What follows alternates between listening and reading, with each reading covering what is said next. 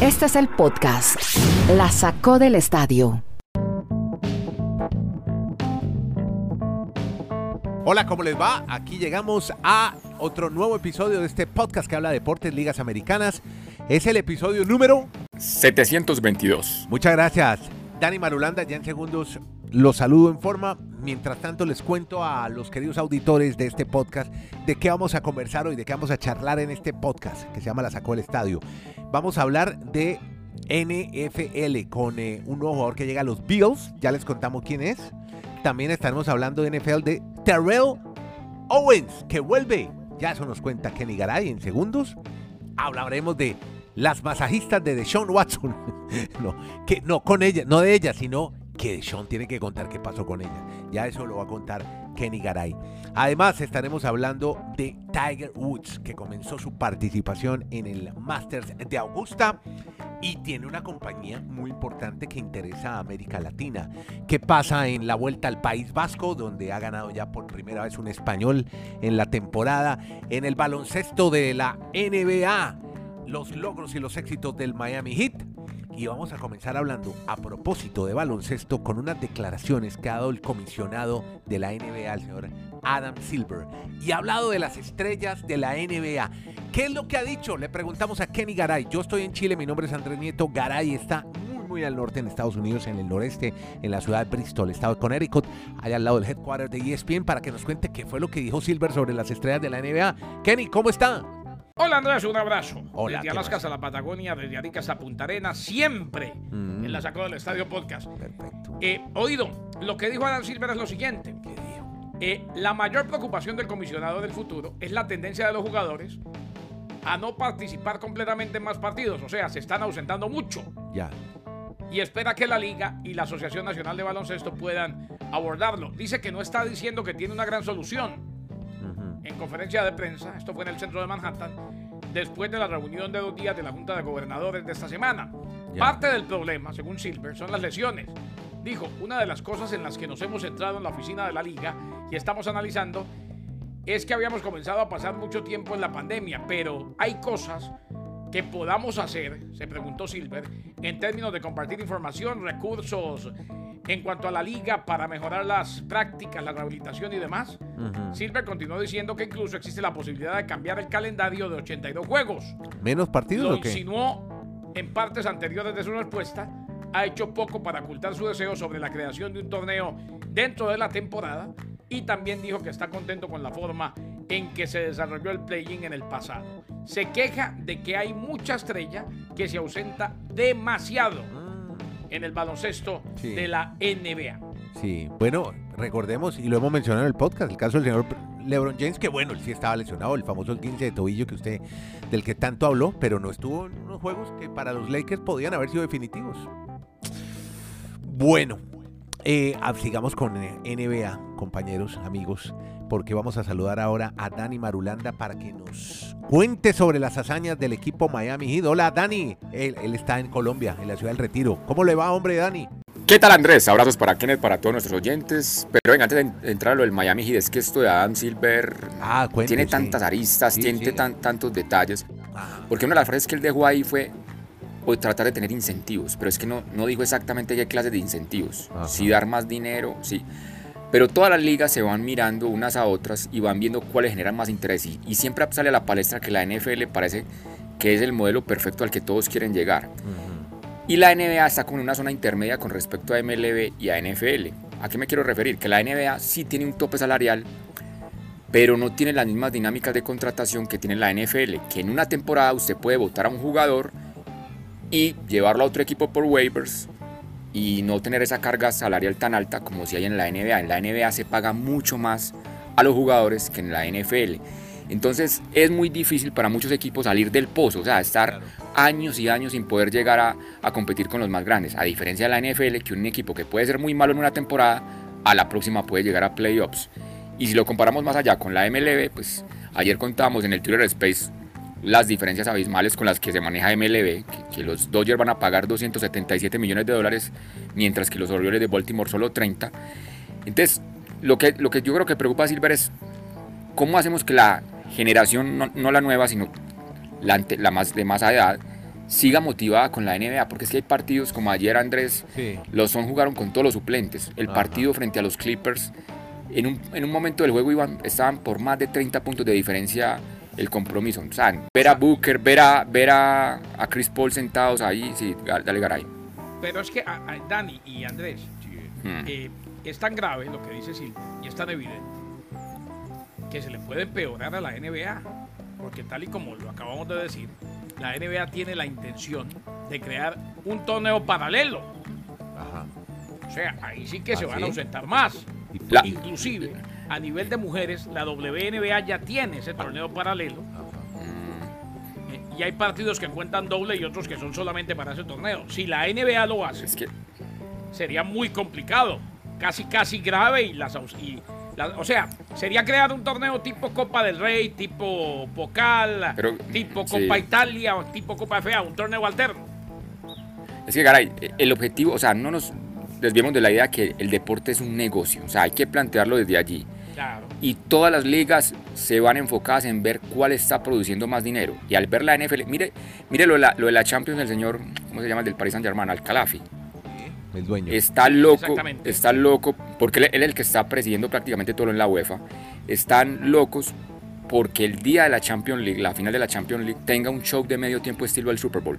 Y que la noche previa al- a, a la final de la Champions League se haga un partido de estrellas, de estrellas, un partido de estrellas de veteranos y nuevas No, y es generaciones. que- O sea, y es que lo que él ellos, dicen, ellos, ellos, ellos dicen que, exacto, si nosotros tenemos el- el- el- la final más importante cada año del deporte, ¿por qué no generamos la misma, el, impa- el mismo impacto mediático y económico que hace el Super Bowl? Entonces, todos se van mirando y se van copiando e intentando tener más atracción para todo el mundo en el deporte. Es verdad, ahora, claro, la NFL, por ejemplo, nunca podría Sí. tener un torneo alterno. Pero lo que dijo el que Life y Andrés, eh, Sí. lo que él dice es muy puntual. Qué bueno que no, lo trajo a colación Marulanda. Él dice, ¿cómo es posible que el Super Bowl parece Claro. que lo viera más gente que la final de la Champions por la manera en que lo mercadean? Exacto, es que son, Eh, Por la son- manera en que lo venden. Son muy buenos. Cuando la. Champions la ven 700 millones de personas y al Super Bowl ciento y Sí. pico. ¿eh? En eso sí, Así todos es. tendrían que sentarse y tomar notas de los deportes de los Estados Unidos. Reyes de la mercadotecnia. Sí, espérate que no me quedó claro, 700 y 100, o sea, sigue, Claro. siendo, Sí, sigue siendo más visto sí. la Champions, la final. Pero muchísimo Total, más. claro, Pero- lejísimo, pero- lejísimo. pero- pero- Lejísimos. Pero entonces Lo como que que, tomar nota de la NFL, si son 600 millones más que ven. Claro, porque lo que él dice es, no puede ser que se perciba ante el mundo Ah, la percepción, ya. como si fuera más el Super Bowl. ya, ya te Tenemos que hacer Claro. algo Ahora sí. de, ma- de mercadotecnia para venderlo mejor. Y Ya. como dice Dani, Ah, uno ya. de los objetivos es ese, crear una semana Es de final de Champions con juegos interactivos, que ya hay algo así, Sí, tener un partido sí. de estrellas un día antes, en fin. Ya, ya te entendí. Es lo Un que les show dice, de- un show el mejor producto Ya. Sí, del fútbol para mundial. Perfecto. Sí. Y la final, ellos, ellos quieren llevar. ven 700 y el Super Bowl 100, cualquiera en la calle Sí. piensa que el Super Bowl es más que la final de la Champions. Bueno, Y la hacer, o- un, hacer un show, y hacer un show de tie- medio tiempo musical estilo Super Bowl. O sea, llevar los cantantes del momento al- a, la, a la final de la Champions. League. O sea, ellos dicen, es lo que acaba de decir Garay, genera más dinero económicamente, obviamente, el, el Super Bowl con menos gente en el mundo que lo que genera la Champions cuando la ve mucha más gente. Exacto. Lo, lo del torneo paralelo es que, Garay, ¿qué es lo que quieren hacer en la NBA? ¿Un torneo de qué? ¿Con quiénes? Un torneo paralelo, Ajá. precisamente como, haga de cuenta como en el fútbol, Sí. la Ah, la ya. Copa del Rey, la Copa Italia, Ya, te entendí. pero y, y ya lo están haciendo en la WNBA. ¿Y con la qué equipos? ¿De. G-League y eso o qué? Eh, no, No. no, no, no, con los mismos equipos. Ah, pero, pero con las, eh, sub- las eh, equipos de menores o qué?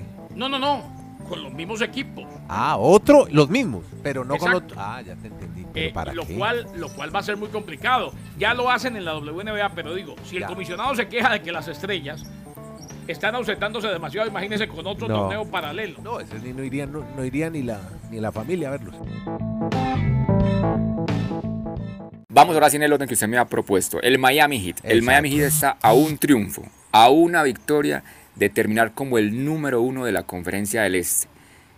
Siendo sinceros, en octubre cuando arrancó la temporada, ¿quién pensaría que el Miami Heat podría ser el número uno del Este? Yo creo que ni los más fieles fanáticos. Ah, Y esa, esa opción se puede dar mañana si le ganan a los Atlanta Hawks, que los reciben en su estadio, o el domingo, o en caso de perder, pues tendrían la opción el domingo de ganarle al Orlando Magic, un equipo que pues, está más que eliminado. O sea que muy probablemente vamos a ver a Miami Heat con la gran oportunidad de que las series de playoffs, en caso de llegar a un séptimo juego, siempre va a tener un juego más de local.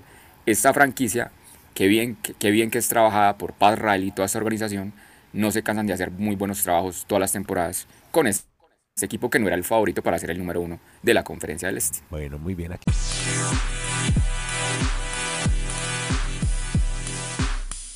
Ya viendo imágenes mientras grabamos el podcast, Joaquín Niman de azul, Tiger Woods rosado, manga corta. Oiga, está más cuajo Tiger. Cuatro minutos. Está más, cuatro minutos para salir. Tiene más brazo, ha hecho más gimnasio Tiger.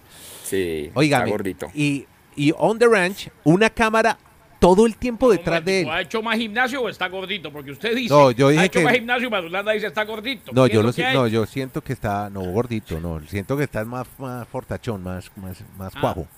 Pero bueno, eh, en todo caso, ya de es un tipo de 46 años, ya, eh. o sea, por más trabajo que le hagan.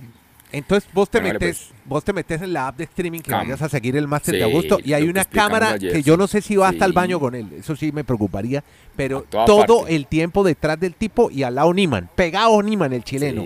Y la y el otro y la otra cámara está con los otros en el hoyo 4, 5 y 6 yo quiero comparar los ratings de la que sigue a Tiger con lo, y la que va con los otros. Las dos cámaras en simultánea, las transmisiones en cualquier plataforma de streaming que tenga derechos, entre ellas ESPN, obviamente. a ver, cuente. Andrés, y le aseguro, que las, le aseguro que las cinco horas, más o menos que se demore la ronda hoy de, de, de Tiger, y mañana otra vez sus cinco horas de la segunda ronda, va a haber gente que no se va a despegar ni un solo minuto de los movimientos del Tigre. Pero Así es, el impacto mediático que tiene ese deportista. No puede usted creer, el tipo entrenando ahí, haciendo, puteando, poteando en un, en un, en un green. No, impresionante. Ya, ya sale, ya sale. esta mañana lo entrenando. Arrancando, esta mañana lo decíamos arrancando en la radio de Unánimo. Señores, además de hablar de la Champions y de todo lo, que tiene que ver con el fútbol, hoy hay dos noticionones. Uno, Opening Day del béisbol y otro, claro. Tiger Woods. Y el mundo está mirando mucho más para Augusta Georgia, el mundo entero, porque este muchacho trasciende su deporte, que para el día inaugural del béisbol. O sea, hoy hasta los que nunca siguen el golf están. pendientes del Master de Augusta. es que el tipo acaba de salir de un accidente, cayó en cuántos metros en el carro, en el o sea, impresionante. tipo, estuvo a punto de perder la vida y la pues pierna. Claro, es impresionante. Y la, pierna. Y verlo jugando hoy como si nada. No, increíble. Vámonos para el fútbol americano, NFL, que hay muchas historias para contar. Y renuevan a, bueno, están amarrando jugadores en Buffalo. Quieren quedarse con varios. Entre ellos, ¿quiénes, Dani? Pues su receptor estelar, Stephon Dix. Este jugador, desde que llegó a la, a la organización de los Bills, transformó totalmente la ofensiva para Josh Allen. Siempre hemos manifestado en el podcast, Andrés y a los oyentes, que los dos primeros años de Josh Allen fueron muy complejos en los Bills. Incluso algunos decían, no contratamos a nadie en ese draft. Pero con la llegada de Stephon Dix se abrió la, la, marca, o, más bien pudo extirar la ofensiva los Bills por la velocidad que tiene y obviamente las buenas, las buenas manos. Y le han renovado por cuatro años más, 96 millones de dólares, o sea, 24 millones por temporada va a recibir Stephon Dix, que también tiene un hermano que juega en los Dallas Cowboys y ambos son grandes figuras en estos momentos en la NFL. Trevor Dix, sí. el hermano. Sí. Ah, perfecto, muy bien. Óigame, estoy viendo una noticia aquí importante, un titular que ya lo desarrolla Garay, un ex 49ers, un wide receiver, Terrell Owens, ¿regresa al fútbol mm. profesional? Regresa al fútbol profesional, pero regresa con una liga muy simpática. ¿Qué es cuál? Eh, resulta que Terrell Owens, recordemos, ya fue exaltado al Salón de la Fama. Claro. Jugó en los 90, ¿no? Por ahí se, retira. fue espectacular, en su momento fue espectacular. Exacto. Mm. Inclusive tuvo una gran campaña, lo recordamos, con los Philadelphia Eagles. Eh, Owens, 2018, fue enaltecido al Salón de la Fama, va a jugar en una liga que se llama Fan Control Football. Ah. Liga de 7 contra 7 bajo techo, que se expande de 4 a 8 equipos. Y además va a ser uno de los entrenadores de receptores. Dijo, nunca realmente me retiré. ¿Y quién quita? Aunque esto sí lo dice más por cumplir, ¿no? Claro. ¿Quién quita? De aquí puedo volver a jugar al más alto nivel, ya sea en la NFL o en la Canadian Football League, una liga, la segunda liga mejor establecida de fútbol americano en el mundo. No, por ahora va a jugar un rato y, se va a divertir. Y claro, es un personaje de aquellos, Terrell Pero mi pregunta es, o sea, yo soy un aficionado y yo juego en la liga o yo simplemente hago parte del equipo, pero no, jue- no puedo jugar. Es que es lo que yo no ahí, ahí sí no sé, pues no sé. o si No, quieren No, me es la primera liga controlada por Sí. fanáticos. Exacto, ese es el nombre.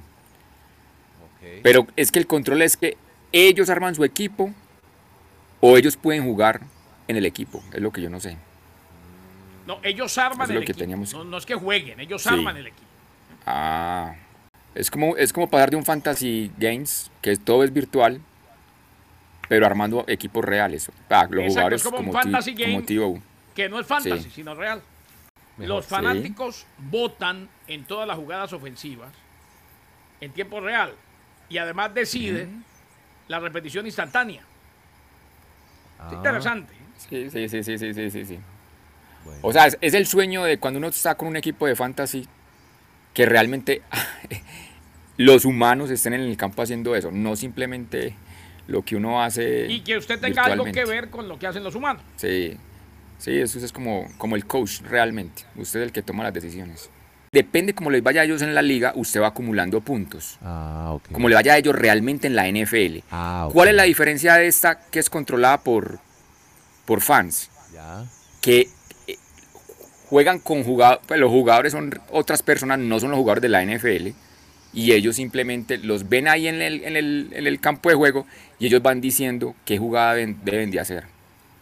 No sé si así queda más. Sí, sí, sí, Exacto, perfecto. o sea, exacto. Muy bien. Y además, y además la repetición instantánea también la decide. Y tiene reglas Todo, muy simpáticas. Tiene Pero, reglas pero muy ¿cómo se, pero como ¿cómo se pondrán de acuerdo? Garay, ¿cómo se pondrán de acuerdo? Imaginen otros tres manejando un fantasy si no nos ponemos de acuerdo en nada. Yo ¿Se creo- no, imagina? creo- no, Nosotros jugando un equipo es- de es esos. algo muy- yo creo que es algo Por muy votación. de Tendría que ser dos contra uno. Claro. Exacto, exacto. Es así. De votos Sí, inmediatos. sí, sí. Y tienen reglas muy simpáticas, como que el quarterback Ujú. suplente tiene que Sí. jugar como mínimo una posesión por cada dos que juegue el titular. Claro. O sea, ah, bueno, bueno. Sí, Madulanda debe es el titular muy- y yo el suplente. Madulanda juega dos, tengo que entrar yo. Madulanda Sí. juega dos, tengo que entrar yo. Exacto, Ok, exacto. Muy bien. Eso de Sean Watson, seguimos en NFL, eso ya no, ya, no, ya no habían cuadrado con los masajistas, no les dieron una plata, ya eso se había terminado, ¿cómo así que Sí, a mí- a mí me que seguir declarando? A mí también me sorprendió. Sí. Debe decir si tuvo relaciones sexuales con 18 masajistas que lo acusaron Ajá, y que después lo apoyaron, o sea, llegaron a un acuerdo con él. sí. Se informó que Watson tiene 30 días para cumplir. Anteriormente no hablaba de su pasado con las masajistas. Y también tiene que proporcionar otra información sobre su historial de masajes desde el 2019. ¿Quién tiene eso? ¿El de, de habrá un control o qué? incluido, incluido cualquier mención en su contrato con los Tejanos de Houston que hable de masajes. Ojo, Ah, ok. Masaje deportivo, de trabajo, pues. pues hombre, Sí. uno asume que sí. Lo que Claro. pasa es que... El masajista del equipo. ¿Cuántas sesiones tuvo con el masajista? Pues de eh, sesiones de no, no, masaje. no. Y, adem- no. y además lo que hizo con las masajistas. Ah, pues, No tanto cuántas sesiones tuvo con el masajista, no, no, no. Sino que qué hizo. Sí que, sino, si hay alguna cláusula que tenga que ver con masajes Ajá. en el contrato que tenía con el conjunto de los Tejanos de Houston. Bueno, muy la bien. jueza del Tribunal de Distrito del Condado de Harris, Rabia Soltan Collier, falló a favor de una de las demandantes y el abogado de Watson preguntó por el razonamiento, pero Collier no se lo explicó. Anuló la objeción y simplemente dijo, he dicho y tiene que decir si tuvo sexo o no con las masajistas. Simplemente recordemos que el día que se presentó en la rueda de prensa con los Browns, él manifestó, nunca he maltratado a una mujer, nunca pues he, he hecho nada que una mujer no quiera, entonces yo ahora no entiendo, o bueno, la NFL tratará como de dar a la luz pública de que se vean todos los detalles, porque él podría decir No, con los abogados, esto- esto lo tuve que- relaciones sexuales pero fueron consensuadas, no sé. Exacto, pero eso es lo que, esto la que lo pide es una jueza. Ah, ok, ah, perdón, ok. Muy bien. A, muy a bien. favor, eh, ya. eh, o sea, falló, al- fa- falló a favor de una demandante y dijo, sí, tiene hasta tal día para explicar y contarnos si hay algo en el contrato con los Tejanos de Houston. El abogado Bueno, de una vez dijo, objection. O sea, tuvo su Sí, objeción. claro, claro. Y la jueza le dijo, overrule, adelante. Los españoles que no andan bien en ciclismo últimamente, los últimos años, dependiendo un poco de Mikel Landa, de lo que haga Enric Mas, y no, no han podido destacarse en carreras grandes, pues parece que ya empiezan medio a ganar en carreras de World Tour, eh, Dani Marulanda. Así es, Andrés. Lo que pasa es que ya son 40 etapas. Cuando uno dice, son muchas. 40 etapas este año en World Tour y apenas la primera que gana un español, cuando lo que se acaba de mencionar, o sea, es una potencia siempre histórica España. Bueno, y Valverde, Y que tocó siempre ha a- estado, ¿no? El eterno. Exacto, ya no, ya apareció Pello Bilbao, este español que corre para el Bahrein Victorious, ganó la tercera etapa de la Vuelta al País Vasco y ahí celebraron los españoles porque es que era mucho ya el ayuno. Después de 40 etapas, por fin vienen, ven a un ciclista de este país en el primer lugar, obviamente en el podium, montado allí, celebrando una- un triunfo de una etapa. Bueno, chiquillos, los dejo. Gracias. Muy amables por eh, acompañarnos en este podcast. Se llama La Sacó del Estadio. Chiquillos. Seguimos pendientes entonces de... ¿Qué pasa? Chiquillos, así No, no, que usted ya dice chiquillo. Chiquillos. Vamos, chiquillo. Máster de Augusta, País Vasco. No, hay de todo. Comienza la, La la MLB. No, no, no, qué Se cantidad de cosas. definen los cruces de la NBA fin de Copa semana. Colsanitas, no, playoff, no, hay de Sí. todo, mejor dicho. Ah, Quédese en este podcast, aquí les contamos de todo, pero no, no todo, todo el frío resultado y no todo lo que pasó alrededor de eso, todas las historias que generaron todos estos eventos deportivos grandes que, que los cuentan, estas historias las cuentan ni más ni menos que Kenny Garay, Dani Marulanda, presento yo, este servidor Andrés Nieto, gracias a todos, sigan con este podcast, lo encuentran en cualquier plataforma, se llama La Sacó del Estadio, mil gracias a todos, compártalo, si le gusta compártalo, muy queridos, chao.